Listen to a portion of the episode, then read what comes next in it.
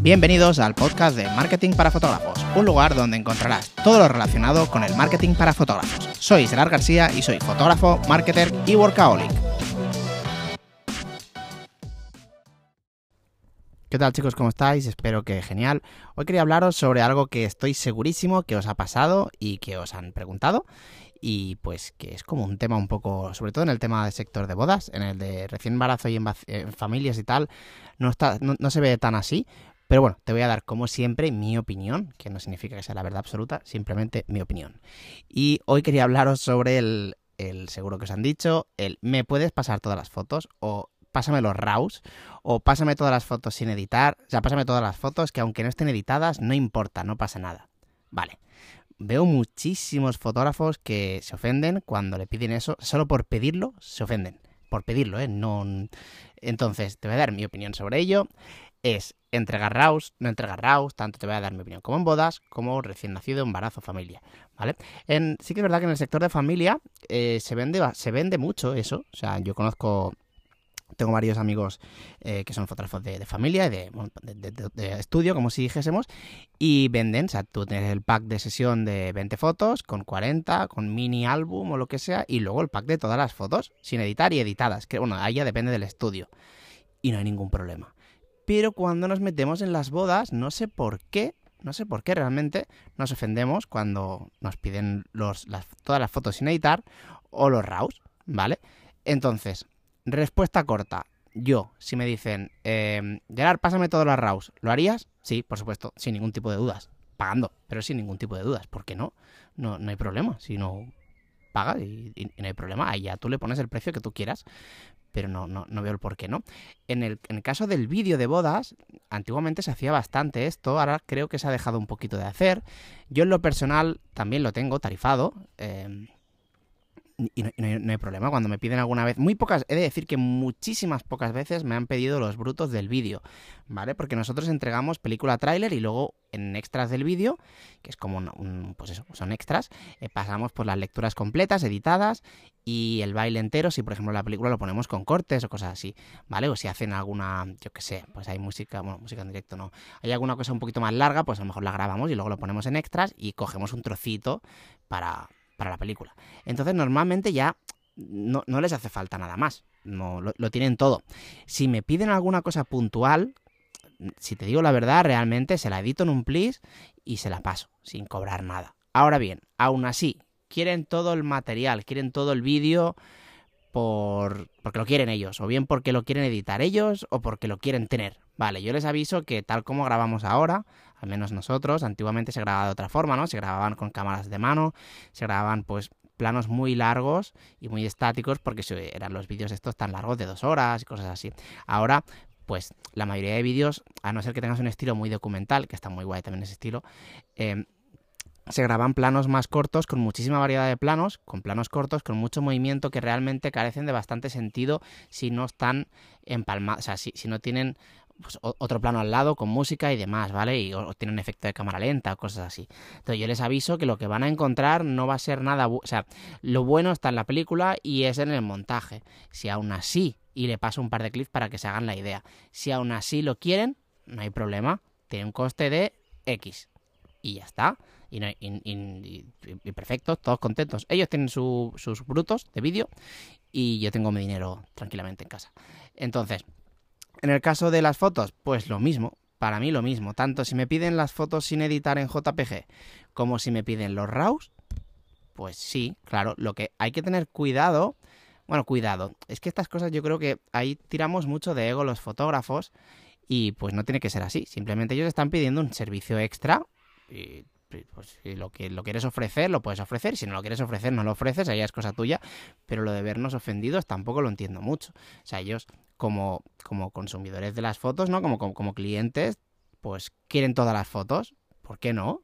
Pues, no hay ningún problema, ¿no? No sé. Tú, míralo por el otro lado. Que el fotógrafo te dice que, las fotos te, te, pasan las editadas y demás, pero bueno, tú por lo que sea, por lo que sea, porque las quieres editar tú, es igual. Quieres todo el resto de fotos pues la pides, la pagas y ya está. Entonces, ¿qué precio? O sea, ¿cómo afrontar esto con el cliente? Te digo cómo lo hago yo. Pues simplemente, yo primero que lo tengo en, la, las tarifas. O sea, yo eh, ya os he dicho varias veces que yo eh, cuando doy precios, doy precios personalizados con un vídeo personalizado y les hago como un mini Excel, como si dijésemos, con, con, la, con la tarifa para cada boda, ¿vale? Cambiando alguna cosita, aunque sea todo muy parecido, pero me gusta hacerlo más personalizado, ¿vale?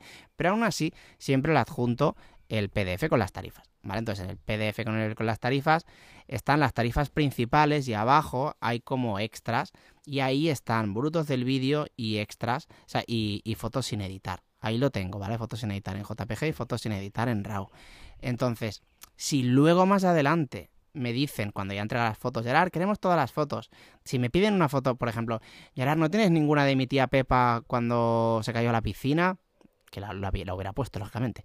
Pero si, si por lo que sea, no, no, era una foto tan, tan llamativa, pues la busco y se la paso y no hay ningún problema. Pero si aún así me piden los RAWs o los JPG, le paso, le digo, sí, claro, no hay, no hay problema, chicos, os paso aquí el... ¿Qué queréis, los JPG o los RAWs? Os digo los precios, tanto y tanto.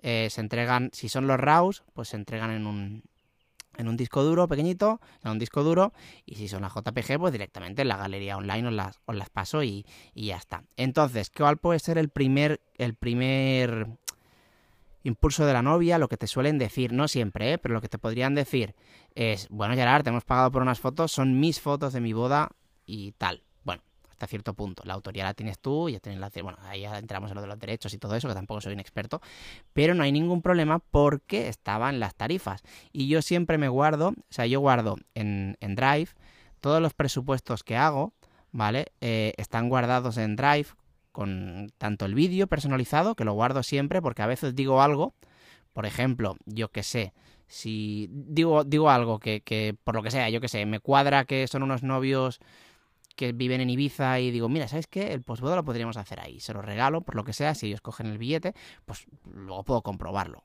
Vale, entonces yo siempre me guardo todos los, todos los vídeos personalizados junto con el presupuesto.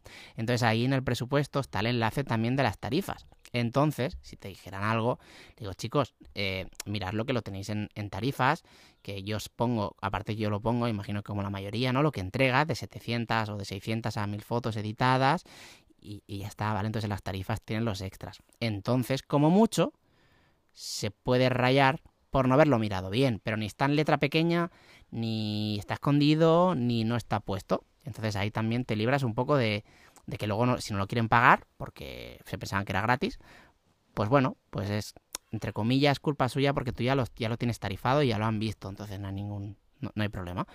Y, y si luego te lo quieren pagar, pues también, pues genial. A mí la verdad, si quieren, si quieren tener los RAWs, pues lo, los pagan, los tienen. Si quieren editarlas y ponerle un sepia y un desaturado selectivo con el ramo, pues me da igual. O sea, es que me, me, me, da igual, me refiero, eh, lógicamente que no me etiqueten, pero que me da igual, o sea, no me ofende, no, no hay problema. O sea, es más, seguramente quien hace eso estará orgulloso de que lo ha hecho y dirá que lo ha hecho él. O sea, no. Igual, los vídeos igual, ¿sabes? Los vídeos, si quiere cogerse todos los RAWs, sea, todos los RAWs, todos los, todos los brutos y quiere editarse él el vídeo de su boda, aunque, aunque sea una castaña o no, a lo mejor lo hace mejor que nosotros. Pues lo más probable es que cuando enseñe el vídeo, lo primero que diga es que lo ha editado él. Porque será su hobby o lo querrá hacer y tampoco. Ya digo, todo tiene un precio. Tú pones el precio, si están de acuerdo lo compran y si no, pues pues no, y ya está, y no hay malentendidos. Pero sí que es verdad que es interesante tenerlo en, en tarifas, o si queréis tenerlo en contrato, pero yo lo tengo en tarifas directamente y ya está. O sea, yo pongo las fotos que incluyen en el presupuesto y luego en la tarifa tengo los extras que no están en letra pequeñita, no están ahí. Y pues de ahí luego pueden consultar y pueden ir, pueden, pueden hacer add-ons, o sea, añadidos, y, y ya está, y, no hay ningún problema.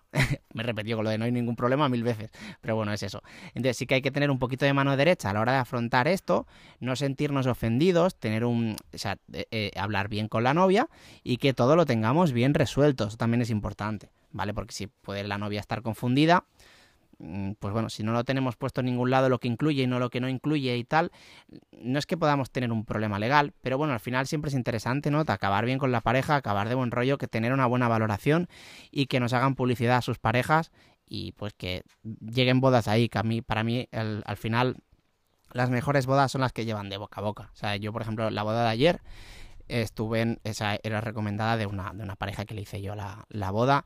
Y para mí es lo mejor porque veo antiguas, antiguas parejas que les he hecho la boda, que me hace gracia siempre verlos, ya vienen recomendados, eso es que les ha gustado el trabajo, probablemente cuando vienen dos parejas luego viene una tercera del mismo grupo, entonces pues ahí vas creando poco a poco un círculo y hasta en algunos casos se crea alguna mini amistad y está guay, está chulo, a mí me gusta.